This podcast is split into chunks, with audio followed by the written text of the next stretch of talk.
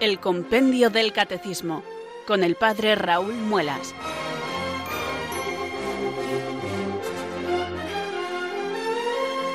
Muy buenas tardes, queridos oyentes de Radio María. Son las 4, las 3 en Canarias. Aquí comienza una nueva edición del programa El Compendio del Catecismo de la Iglesia Católica. Reciban desde Talavera de la Reina un saludo muy cordial del Padre Raúl Muelas, que un día más les habla desde estos micrófonos de Radio María, la radio de la Virgen, la fuerza de la esperanza. Sed todos bienvenidos.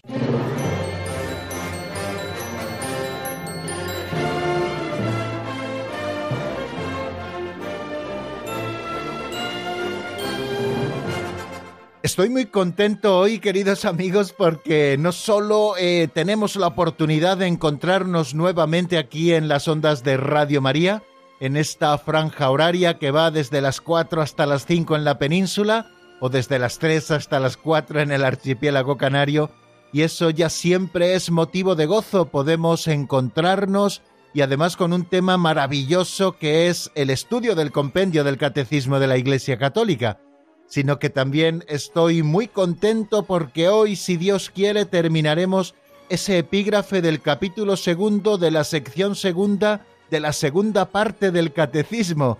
Ya saben que este capítulo segundo, donde se estudian los sacramentos de la curación, nos habla del sacramento de la penitencia o de la reconciliación, el que venimos estudiando desde hace ya varias semanas, y nos hablará también del sacramento de la unción de los enfermos. Y como yo me encuentro ya, porque tengo abierto mi libro por la página 114, bueno, pues eh, ya veo que nos queda avanzar hoy en la doctrina en el último de los números, que son las indulgencias, porque en definitiva están muy relacionadas también con el sacramento de la penitencia o de la reconciliación, y ya veo en rojo ese nuevo epígrafe que se abrirá para nosotros a partir de mañana y que se titula El sacramento de la unción de los enfermos. Vamos a estudiar este sacramento que yo creo que tenemos que redescubrir nuevamente. Igual que el sacramento de la penitencia, nos ha venido muy bien estudiarle, porque hemos conocido muchísimas más cosas para una vivencia más profunda del mismo, yo creo que el sacramento de la unción de los enfermos, a veces por ese tabú que le ha rodeado, porque antes prácticamente solo lo recibían los moribundos, bueno, pues eh, tenemos que volver a redescubrirle como el sacramento que se recibe para la fortaleza y la curación del alma y del cuerpo en el momento de la enfermedad. No es, queridos amigos, ninguna puntilla que el sacerdote viene a dar a aquel que se encuentra enfermo. Es todo lo contrario. Es ese sacramento a través del cual Dios conforta y consuela a aquel que se encuentra en el trance de la enfermedad. En el trance de la enfermedad o de la edad avanzada también con los achaques que trae consigo. Bueno amigos, pues esto será mañana si Dios quiere, no vamos a adelantar acontecimientos, que nos entusiasmamos enseguida y casi casi estaba por hacerles un repaso de lo que vamos a ver. Pero bueno, eso ya lo veremos si Dios quiere mañana. Nosotros vamos a ir procediendo con calma. Ya saben que nuestro programa, el Compendio del Catecismo de la Iglesia Católica, tiene sus tiempos y nos gusta respetarlos. Y primero saludamos porque estamos muy bien educaditos todos. Les saludo con todo cariño. Hacemos esta pequeña introducción que nos vuelve a situar en el contexto de donde nos encontramos. Y después de estar situados en ese contexto en el que nos encontramos, ya les he dicho que vamos a estudiar el sacramento de la penitencia, el último número referido a él, y vamos también a repasar ese modo extraordinario de recibirlo, que es la confesión general con absolución colectiva, cuándo y cómo se puede dar en la iglesia, que es un modo extraordinario, que no es un modo ordinario. Ayer repasamos los modos ordinarios de recibir el sacramento de la penitencia y también vimos ese modo extraordinario del que nos habla el 311. Hoy repasaremos ese asunto y después daremos paso al tema de las indulgencias que creo que también es de sumo interés para todos, porque las indulgencias son esas gracias que nos concede la Iglesia a las que tenemos que acogernos y a las que tenemos que tener muchísimo cariño y tenemos que buscar ganar esas indulgencias para nosotros, para nuestros difuntos. Creo que si la Iglesia hace esto es porque es un bien maravilloso para todos, para todas las almas. Fijaros si ha habido problemas con las indulgencias en la historia, ¿no?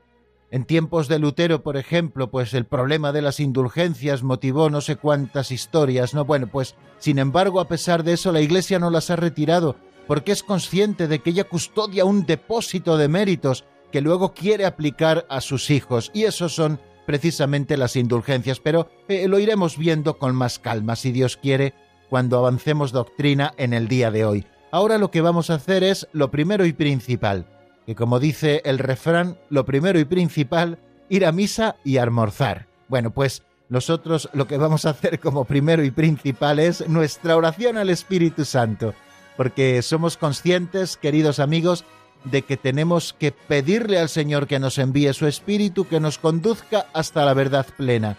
Si nadie puede decir que Jesús es el Señor, si no es bajo la inspiración del Espíritu, cuanto más conocer toda la verdad de Dios, que es a lo que aspiramos al estudiar la doctrina, si el Espíritu Santo no abre nuestras entendederas y da fortaleza a nuestra voluntad para que seamos constantes a la hora de cumplir este cometido. Así que amigos, si les parece, recemos esta oración juntos al Espíritu Santo. Ven Espíritu Santo, llena los corazones de tus fieles y enciende en ellos el fuego de tu amor. Envía, Señor, tu Espíritu que renueve la faz de la tierra. Oh Dios, que llenaste los corazones de tus fieles con la luz del Espíritu Santo, concédenos que, guiados por el mismo Espíritu, sintamos con rectitud y gocemos siempre de tu consuelo. Por Jesucristo nuestro Señor. Amén.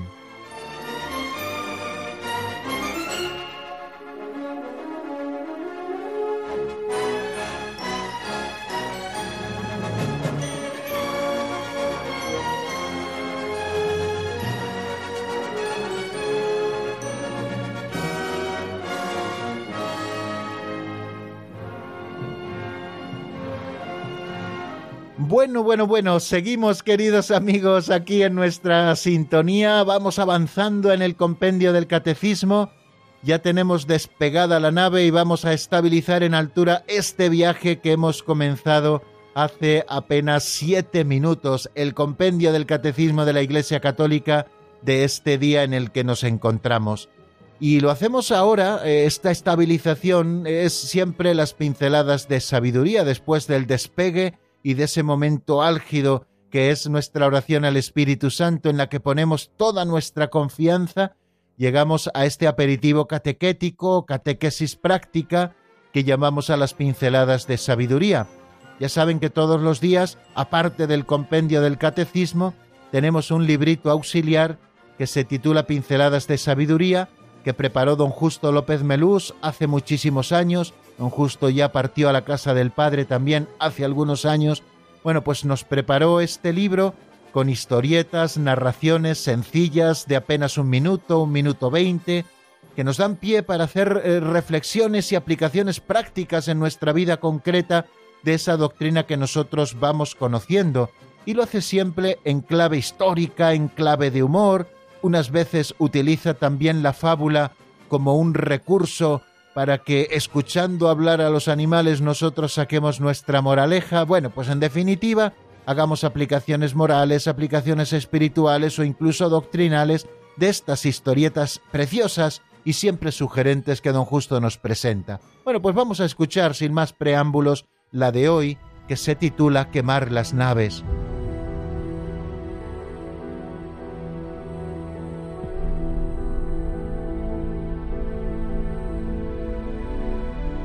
Quemar las naves.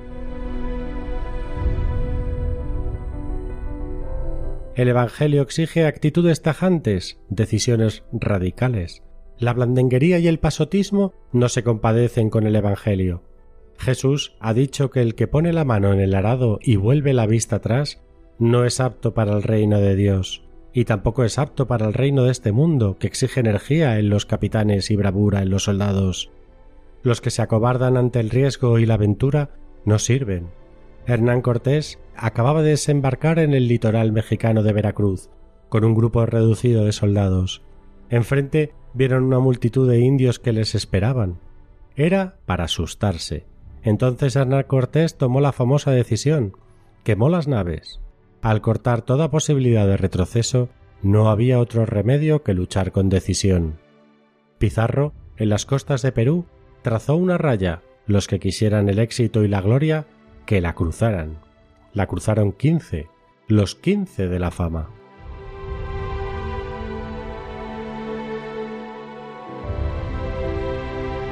Nos recuerda el autor de las pinceladas varios acontecimientos históricos de los que nosotros podemos sacar una enseñanza preciosa para nuestra vida.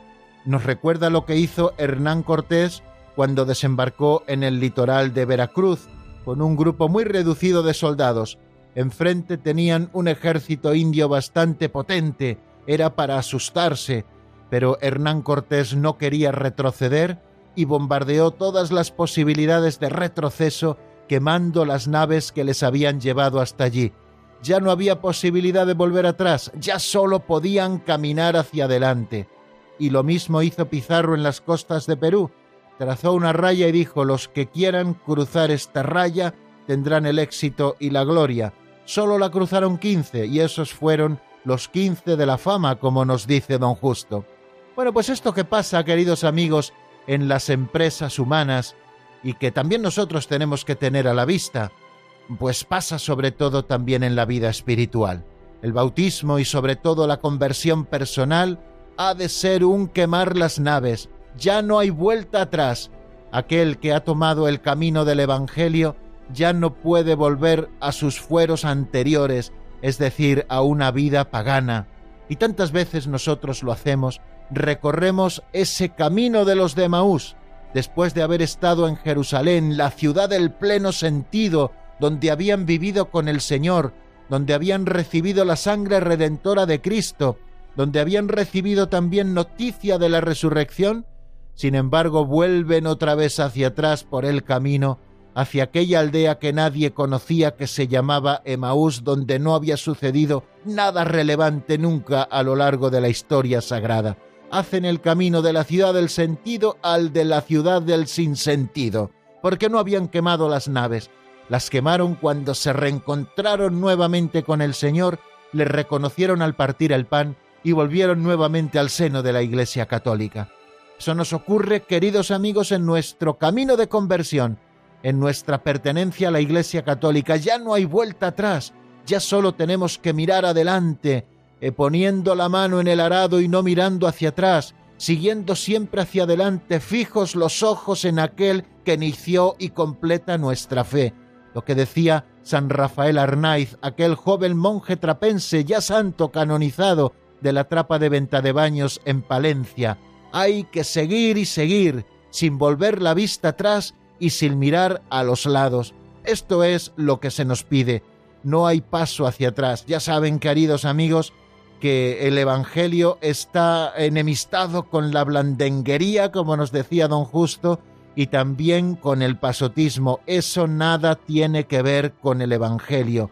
Jesús exige decisiones radicales y que seamos consecuentes con ellas. A mí siempre me ha llamado la atención eso que el Señor dice, eh, si tu mano te hace caer, córtatela. Más te vale entrar en el reino sin una mano que con las dos manos en la geemna.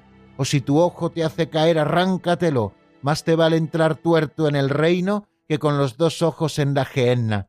Evidentemente el Señor está hablando en un sentido figurado, no nos está llamando evidentemente a la automutilación, pero sí que con esas palabras quizá tan duras nos está diciendo que esto en lo que estamos es muy serio.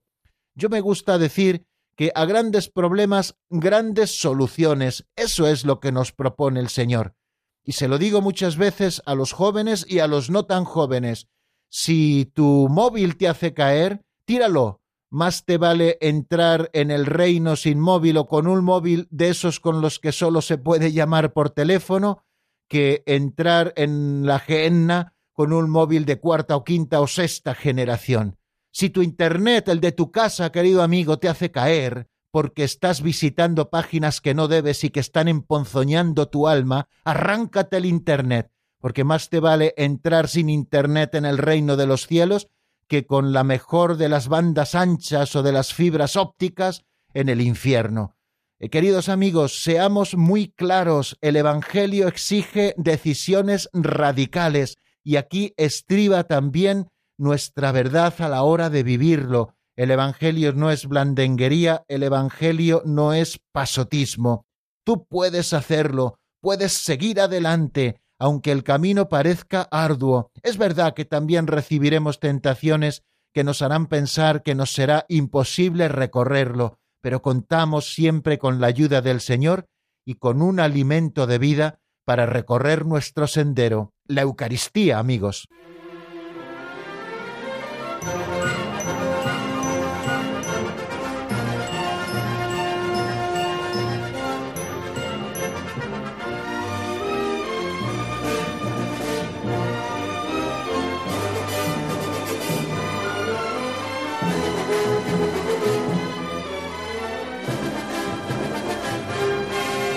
Continuamos, queridos oyentes, en la sintonía de Radio María y cuando son las 4 y 16 minutos de la tarde, nos disponemos a afrontar este tercer momento de nuestro programa que dedicamos al repaso de lo visto en la última edición del Compendio del Catecismo de la Iglesia Católica, la que desarrollamos ayer. Bueno, vamos a ver cuál es ese modo extraordinario de la recepción del sacramento de la penitencia. Bueno, ya saben que hemos estado viendo muchísimas cosas a propósito del sacramento de la penitencia y que estamos terminando ya ese epígrafe del capítulo segundo de la sección segunda de la segunda parte del catecismo, donde se estudian los sacramentos de la curación. El primer epígrafe se dedica al sacramento de la penitencia y la reconciliación. Hemos estado viendo los nombres de este sacramento y por qué existe un sacramento para el perdón de los pecados después del bautismo, cuando fue instituido por Jesucristo, todos los sacramentos, así lo decimos por definición, son signos sensibles instituidos por Jesucristo, cuando fue instituido este sacramento por Jesucristo, estuvimos hablando también de la necesidad de la conversión en los bautizados y lo que es la penitencia interior y cómo se expresa la penitencia también en la vida cotidiana, estuvimos viendo los elementos esenciales del sacramento de la reconciliación, que son dos los actos que lleva a cabo el hombre que se convierte bajo la acción del Espíritu Santo, y por otra parte los actos que lleva a cabo Dios a través del ministerio de la Iglesia, como es la absolución del sacerdote, que concede el perdón en nombre de Cristo y que también establece el modo de satisfacción. Luego nos detuvimos en los actos propios del penitente, el examen de conciencia, la contrición, la confesión de los pecados y la satisfacción y luego nos detuvimos a estudiar cuáles son los pecados objeto del sacramento, qué pecados deben confesarse y cuándo se está obligado a confesar los pecados graves, y si también es conveniente o no confesar los pecados veniales, y veíamos cómo la Iglesia recomienda vivamente la confesión frecuente de los pecados veniales, aunque no sea estrictamente necesaria, y después estuvimos viendo cosas a propósito del ministro del sacramento, quién es el ministro del sacramento de la reconciliación, como también algunos pecados particularmente graves tienen reservada la absolución o bien al Santo Padre o bien al obispo diocesano.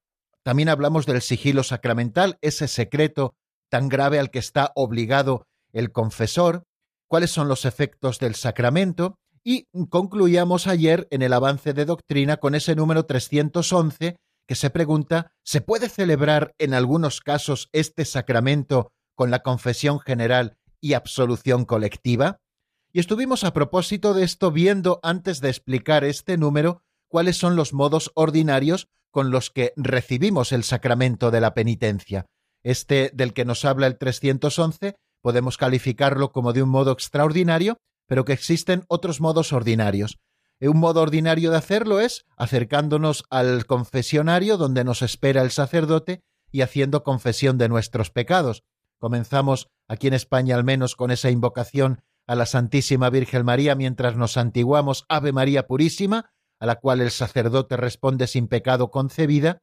Después pedíamos la bendición al sacerdote como una cosa también recomendable para poder luego confesar nuestros pecados y que esa bendición nos ayude también en ese proceso de contrición, que es repudio del pecado cometido y dolor del mismo, y también el propósito de enmienda para enmendar nuestra vida y no volver a cometerlo, y después de decirle al sacerdote cuándo fue nuestra última confesión, exponer en especie y número los pecados cometidos, después recibir del sacerdote algunos consejos en orden a nuestra conversión, Después también el sacerdote nos impone una penitencia o una satisfacción que el penitente acepta, el sacerdote da la absolución sobre el penitente y con él el perdón de sus pecados, y luego el penitente cumple la penitencia después de ser despedido por el sacerdote con esas palabras de ánimo, tus pecados han sido perdonados, vete en paz.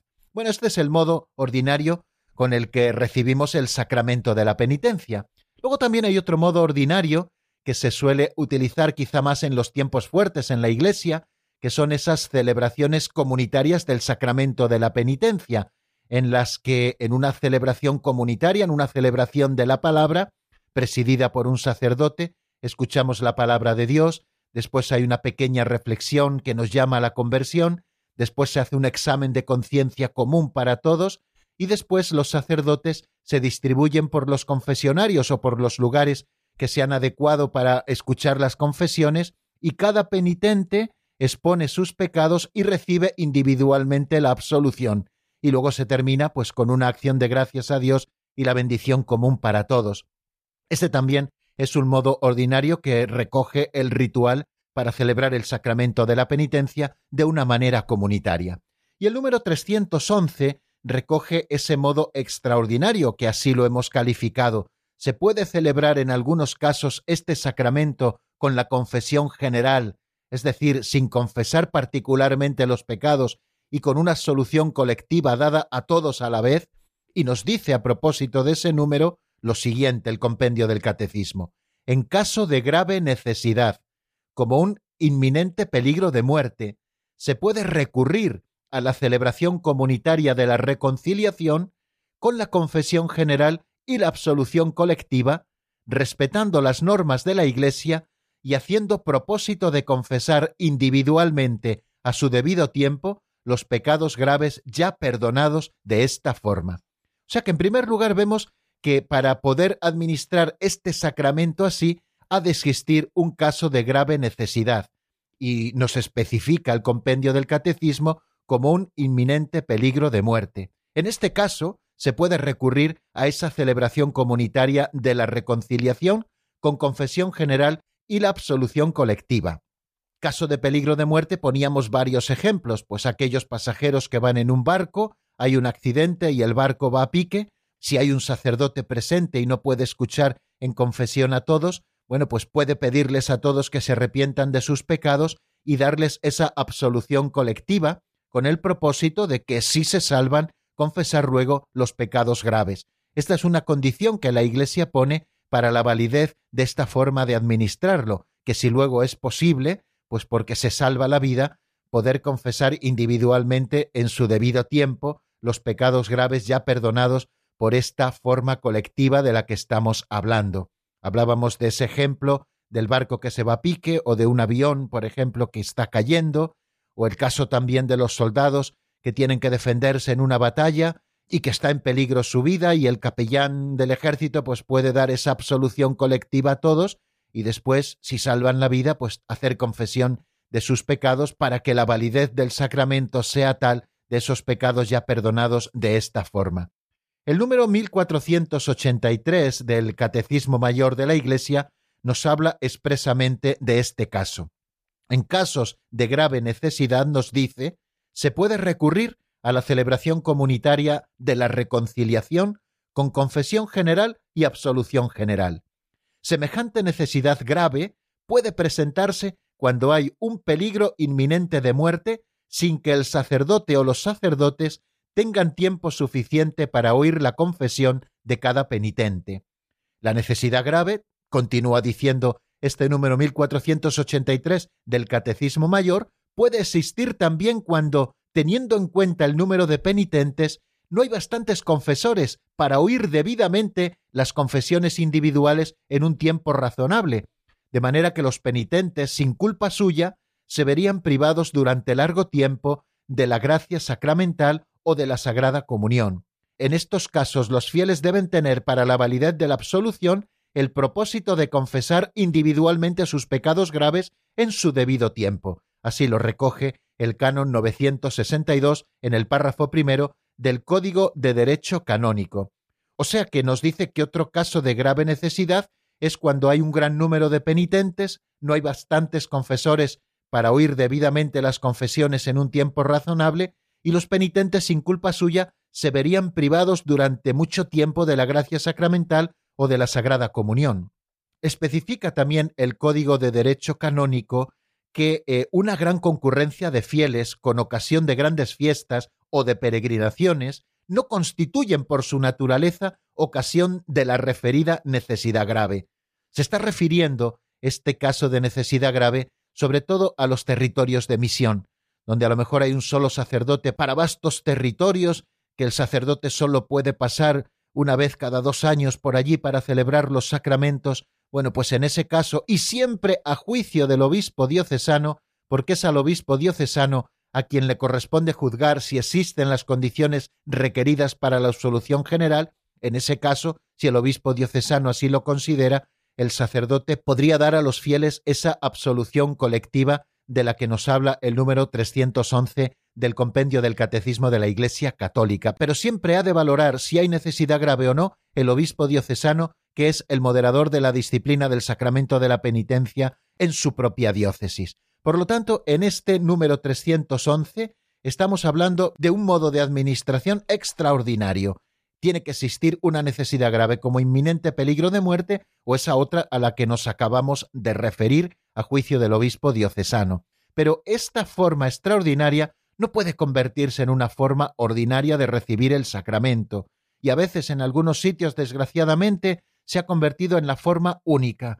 La forma ordinaria es a través de la confesión individual de los pecados y de la absolución individual. Bueno, no nos entretenemos mucho más, queridos amigos, porque tenemos que hablar de las indulgencias.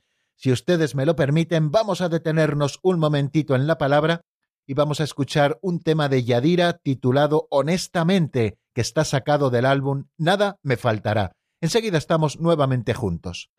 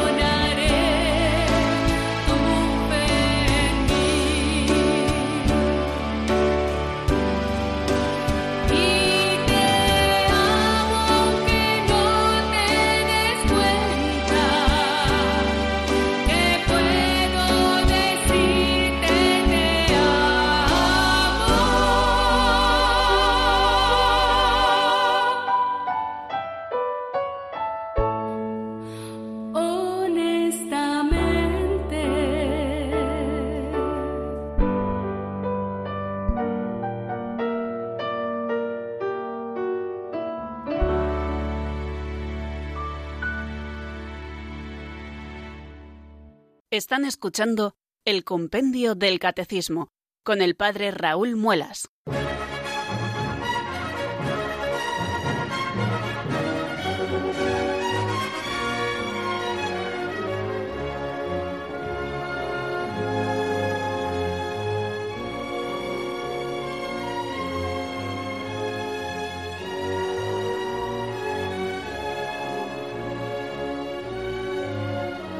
Aprovecho para saludar nuevamente a los oyentes que durante estos últimos minutos que ya llevamos de programa se han ido incorporando a nuestra sintonía, a la sintonía de Radio María y de y recordarles que estamos estudiando el compendio del catecismo como todas las tardes de lunes a viernes y que les habla desde Talavera de la Reina el padre Raúl Muelas. Vamos a por el último número que el compendio del catecismo dedica al sacramento de la penitencia y que nos habla específicamente de las indulgencias. Esa es precisamente la pregunta que se hace el número 312, que es el que vamos a estudiar en este momento. ¿Qué son las indulgencias? Vamos a escucharlo en la voz de Marta Jara.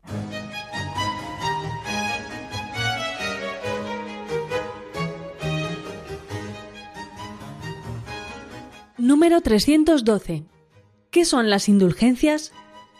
Las indulgencias son la remisión ante Dios de la pena temporal merecida por los pecados ya perdonados en cuanto a la culpa que el fiel, cumpliendo determinadas condiciones, obtiene para sí mismo o para los difuntos mediante el ministerio de la Iglesia, la cual, como dispensadora de la redención, distribuye el tesoro de los méritos de Cristo y de los santos.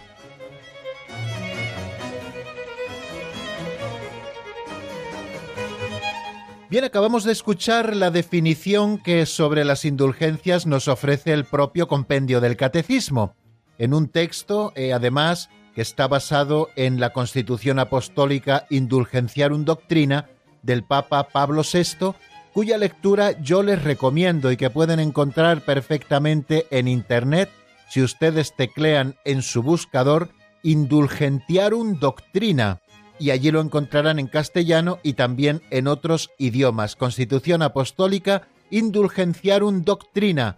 Bueno, pues ahí podrán encontrar muchísimas cosas más de las que vamos a decir en estos breves minutos que tenemos por delante. Bueno, hemos escuchado lo que nos decía el 312.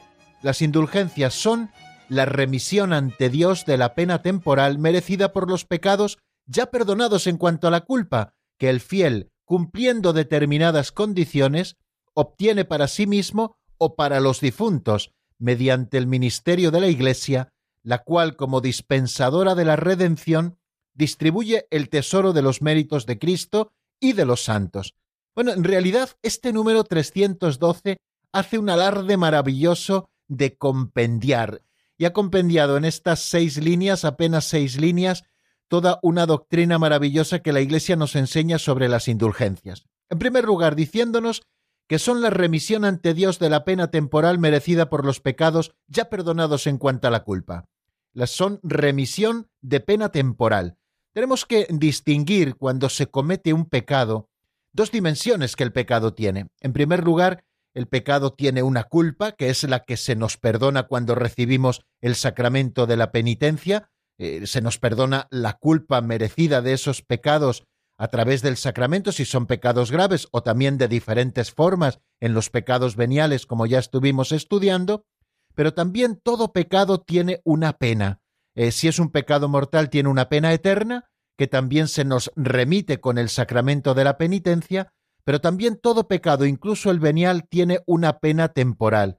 Y es que tenemos que tener en cuenta, y ahora lo veremos más detenidamente con el Catecismo Mayor de la Iglesia, que todo pecado entraña un apego desordenado a las criaturas que es necesario purificar, y ya y lo tenemos que hacer o aquí abajo o después de la muerte en el estado que se llama purgatorio. Bueno, pues eso es lo primero a lo que hace alusión ese número, que las indulgencias son la remisión ante Dios de la pena temporal merecida por los pecados que ya están perdonadas en cuanto a la culpa y que se consiguen porque el fiel cumple unas determinadas condiciones y de esta manera obtiene para sí mismo o para los difuntos, nunca para otro que está vivo, o bien para sí mismo o bien para los difuntos, mediante el ministerio de la Iglesia, que es la que nos lo concede, porque es dispensadora de la redención, y distribuye el tesoro de los méritos de Cristo y de los santos. Bueno, pues vamos a ir por partes viendo qué son las indulgencias y teniendo un poco como guía lo que nos dice el Catecismo Mayor de la Iglesia, cuya lectura yo les recomiendo, los números 1471 a 1479. Ahí se recoge prácticamente eh, todo lo que tenemos que conocer sobre las indulgencias. Y luego está el Enquiridium Indulgenciarum, que es eh, donde se recogen expresamente qué obras están enriquecidas por la Iglesia con esas eh, indulgencias que se consiguen también cumpliendo determinadas condiciones. Pero vamos por partes. En primer lugar, decimos con el Papa Pablo VI, y esto es del número uno de la Constitución Apostólica Indulgenciarum Doctrina, que la indulgencia es la remisión ante Dios de la pena temporal por los pecados ya perdonados en cuanto a la culpa, que un fiel dispuesto y cumpliendo determinadas condiciones consigue por mediación de la Iglesia, la cual, como administradora de la redención, distribuye y aplica con autoridad el tesoro de las satisfacciones de Cristo y de los santos. La indulgencia puede ser parcial si nos libera en parte de la pena temporal debida por los pecados, o puede ser plenaria si nos libera totalmente de esa pena temporal. Y el Código de Derecho Canónico, en el número 994, dice que todo fiel puede lucrar para sí mismo o aplicar por los difuntos a manera de sufragio las indulgencias tanto parciales como plenarias. Pero vamos a volver con el Catecismo Mayor de la Iglesia a eso de las penas del pecado. Para entender bien la doctrina sobre las indulgencias y esta práctica de la Iglesia, es preciso recordar que el pecado tiene una doble consecuencia. El pecado grave nos priva de la comunión con Dios y por ello nos hace incapaces de la vida eterna, cuya privación se llama la pena eterna del pecado, y por otra parte, todo pecado, incluso venial, como les decía antes, entraña apego desordenado a las criaturas, que es necesario purificar, sea aquí abajo, sea después de la muerte en el estado que se llama purgatorio. Esta purificación libera de lo que se llama la pena temporal del pecado. Estas dos penas no deben ser concebidas eh, como una especie de venganza que Dios nos inflige desde el exterior, sino como algo que brota de la naturaleza misma del pecado. Una conversión que procede de una ferviente caridad puede llegar a la total purificación del pecador, de modo que no subsistiría ninguna pena. Es Trento mismo quien nos lo recuerda. El perdón del pecado y la restauración de la comunión con Dios entrañan la remisión de las penas eternas del pecado, pero las penas temporales del pecado permanecen, al menos en parte. El cristiano, por tanto, debe esforzarse, soportando pacientemente los sufrimientos y las pruebas de toda clase, y llegado el día, enfrentándose serenamente con la muerte, por aceptar como una gracia estas penas temporales del pecado, debe aplicarse tanto mediante las obras de misericordia y de caridad, como mediante la oración y las distintas prácticas de penitencia, a despojarse completamente del hombre viejo y a revestirse del hombre nuevo. Aquí está, queridos amigos, las claves de las indulgencias. No es como un regalito gratuito que se nos concede para no tener que luchar por la santidad, sino precisamente es una ayuda de la Iglesia que desde la misericordia prendida del Señor aplica los méritos de Cristo Jesús que son infinitos y los de todos los santos en favor también de nuestra salvación y de la remisión de todo ese desorden que suponen los pecados, incluso veniales, queridos amigos. Y todo esto fundamentado en la comunión de los santos. Porque el, cristiano que quiere purificarse de su pecado y santificarse con la ayuda de la gracia de Dios, no se encuentra solo, y esto tenemos que tenerlo a la vista y nos lo recuerda Pablo VI en esa constitución apostólica a la que antes hacía alusión, indulgenciarum doctrina. La vida de cada uno de los hijos de Dios está ligada de una manera admirable en Cristo y por Cristo con la vida de todos los otros hermanos cristianos, en la unidad sobrenatural del cuerpo místico de Cristo, como en una persona mística.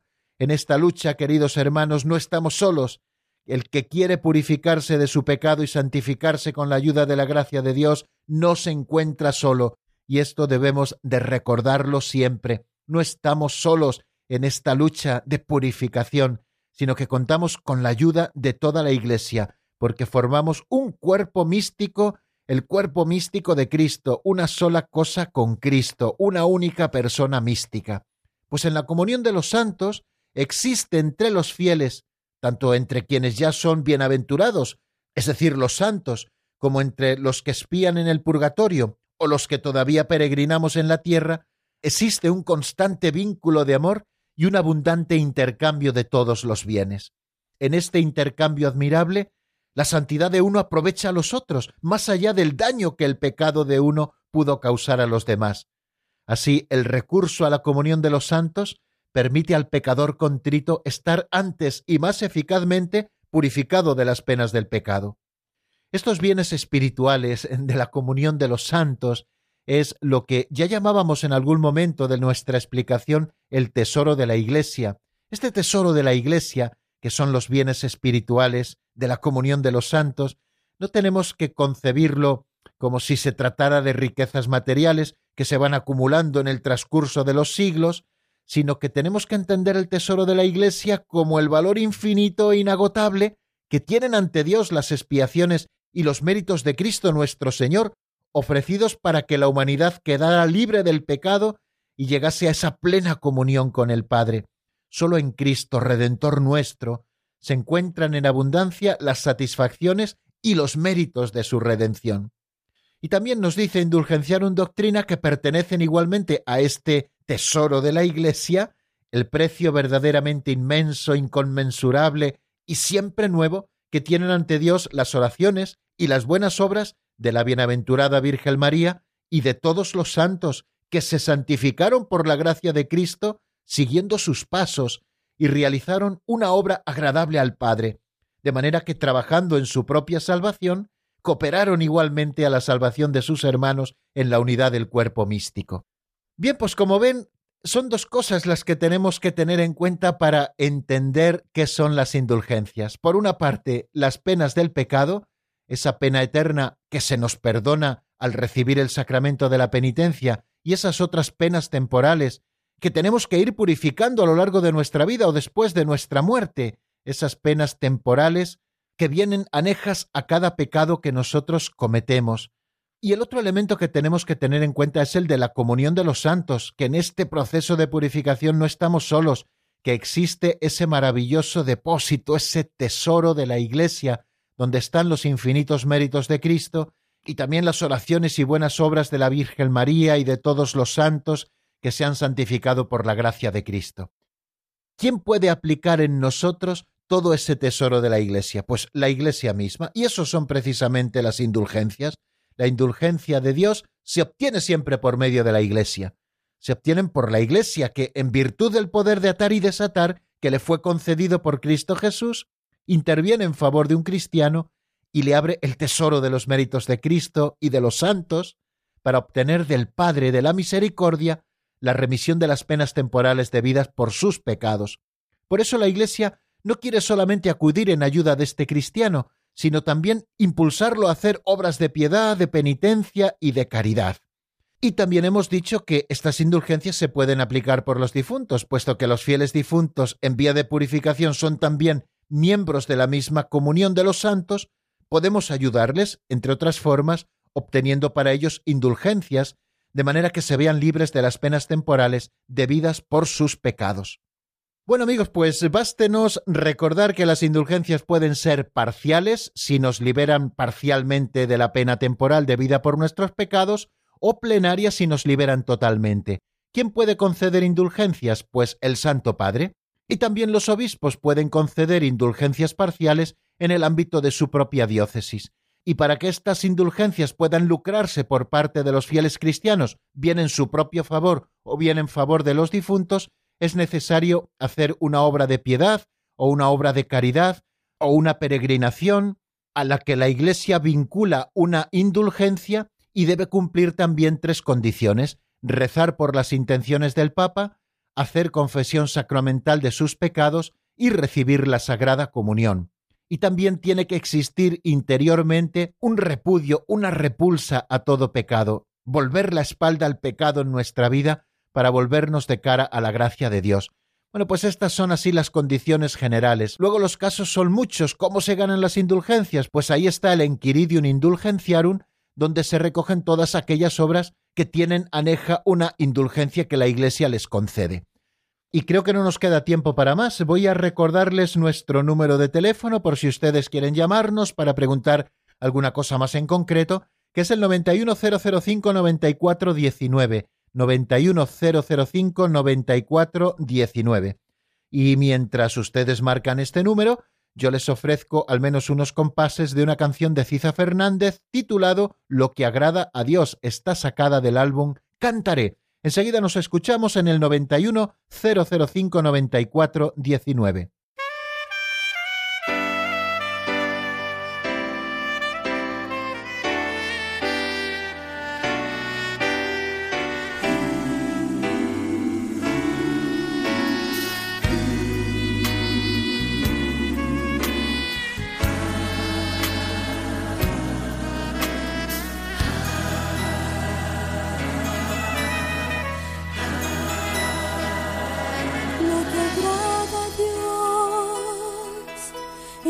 pequeña alma,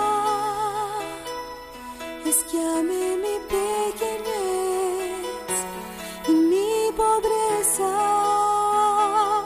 lo que agrada a Dios en mi pequeña alma, es que amé mi pequeñez y mi pobreza, es la esperanza.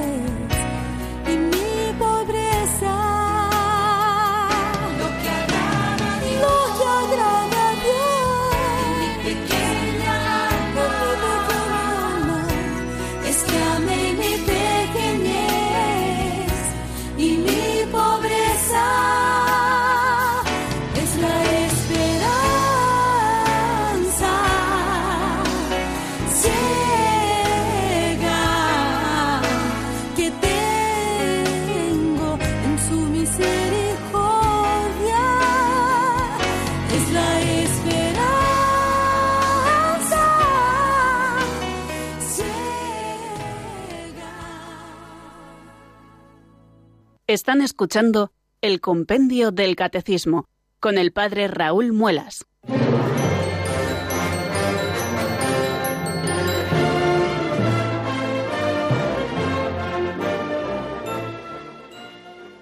...910059419... Este es el teléfono de directo que tienen que ustedes que marcar, queridos oyentes, si lo desean para presentarnos sus dudas o compartir con nosotros algún testimonio o alguna experiencia. Vamos a dar paso a la primera llamada que nos llega desde Salamanca. Buenas tardes, María Luisa, bienvenida. Buenas tardes, padre. Me alegro mucho porque mm, me gusta mucho mm, su programa que me hace mucho bien. Mire, es de lo de las indulgencias que estoy muy claro desde siempre. Entonces yo me, he dedicado a acumular indulgencias para ofrecer indulgencias por todo, para ofrecer. El año de la misericordia me iba a la capilla de la misericordia en la catedral que pusieron y me iba, me confesaba allí, me iba todos los días a misa a ganar indulgencias. No me quedé ni una para mí en todo el año. Pero ahora, ¿sabe qué pasa? Que yo no puedo salir de casa, me traen la comunión solo el domingo y yo digo, el Señor ya no puedo hacer, no puedo yo hacer todas mis indulgencias que yo ofrecía. Y me cuesta mucho. Muy bien. Bueno, pues lo primero decirla, querida María Luisa, de que ha hecho usted una obra de caridad grandísima siempre, ofreciendo indulgencias por los difuntos, ¿eh? por aquellos que están en ese estado de purificación que llamamos purgatorio, y que están purificando de, esas penas temporales de sus pecados, eh, pecados ya perdonados, pero que la pena temporal necesita eh, ser purificada antes de poder ver a Dios cara a cara. Y usted ha estado ejerciendo la caridad con ellos y ellos no la van a dejar. todos esos que ha ido usted sacando del purgatorio con sus indulgencias, le ayudarán muchísimo. Y ahora en esta situación en que se encuentra, en que no puede salir a ganar indulgencias, puede ganarlas también en casa. Ya sabe que eh, existen indulgencias eh, que se pueden ganar en casa. Por ejemplo, se me ocurre ahora en este momento, cuando uno eh, lee y medita la palabra de Dios durante un espacio de media hora, se gana indulgencia plenaria. Y, y, cuando no se puede salir de casa, pues también esas condiciones que hay que cumplir también se ven un poco atenuadas por la Iglesia, pero siempre puede llamar al sacerdote que venga a confesarla de vez en cuando, como hace siempre, y puede seguir ganando indulgencias y aplicar también alguna por usted, que eso no es egoísmo, eso eh, también es pues cuidar un poco eh, la vida espiritual propia y pidiéndole al Señor que le purifique también de las penas temporales de sus pecados. Eh, que por lo que veo y, y, por esa entrega generosa que usted tiene también, ¿no? Pues, pues pues seguramente el Señor la vaya purificando también de esta manera. Así que me alegro mucho de este testimonio tan bonito que usted hoy nos ha dejado desde Salamanca, querida María Luisa. Y vamos a dar paso a otra llamada, en este caso que nos llega desde Málaga, y allí está eh, nuestra amiga Pilar. Buenas tardes y bienvenida. Muchas gracias, Padre Raúl. Mire, mi pregunta es muy concreta. La meditación de las 14 estaciones del Via Crucis, he oído decir que tiene indulgencia plenaria. ¿Eso es así? Mm, bueno, pues ahora mismo no lo sé exactamente, exactamente. Yo también tengo entendido que sí. Eh, la meditación del Via Crucis los viernes, eh, cumpliendo también las condiciones requeridas para ganar la indulgencia, entiendo que sí, pero no obstante lo miraré en el Enquiridium Indulgenciarum eh, esta tarde y mañana, si Dios quiere, en el programa de mañana, pues ya se lo confirmo exactamente, pero creo, creo que sí, yo también lo tengo entendido así de esta manera, aunque en este momento concreto no lo sé exactamente. Muy bien, bueno, y, no sé si tenemos alguna llamada más por ahí.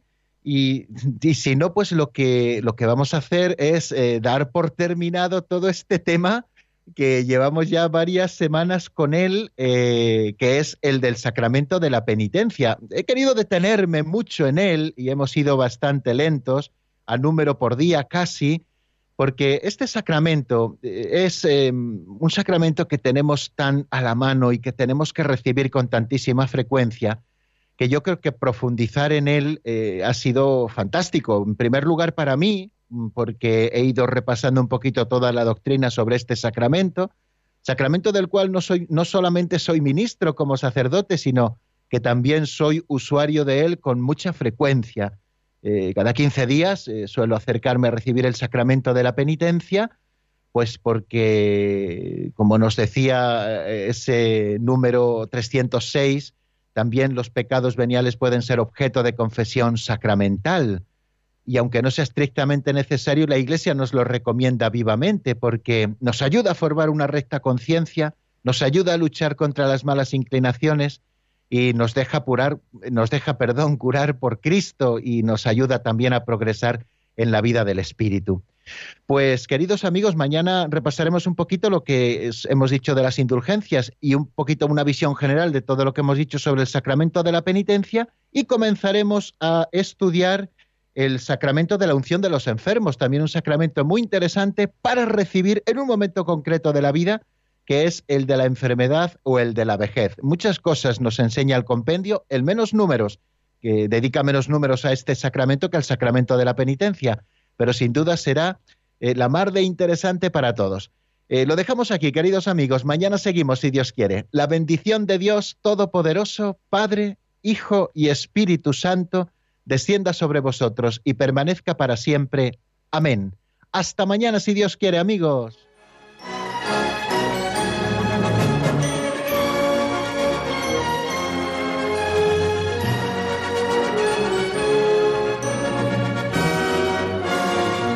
El Compendio del Catecismo con el Padre Raúl Muelas.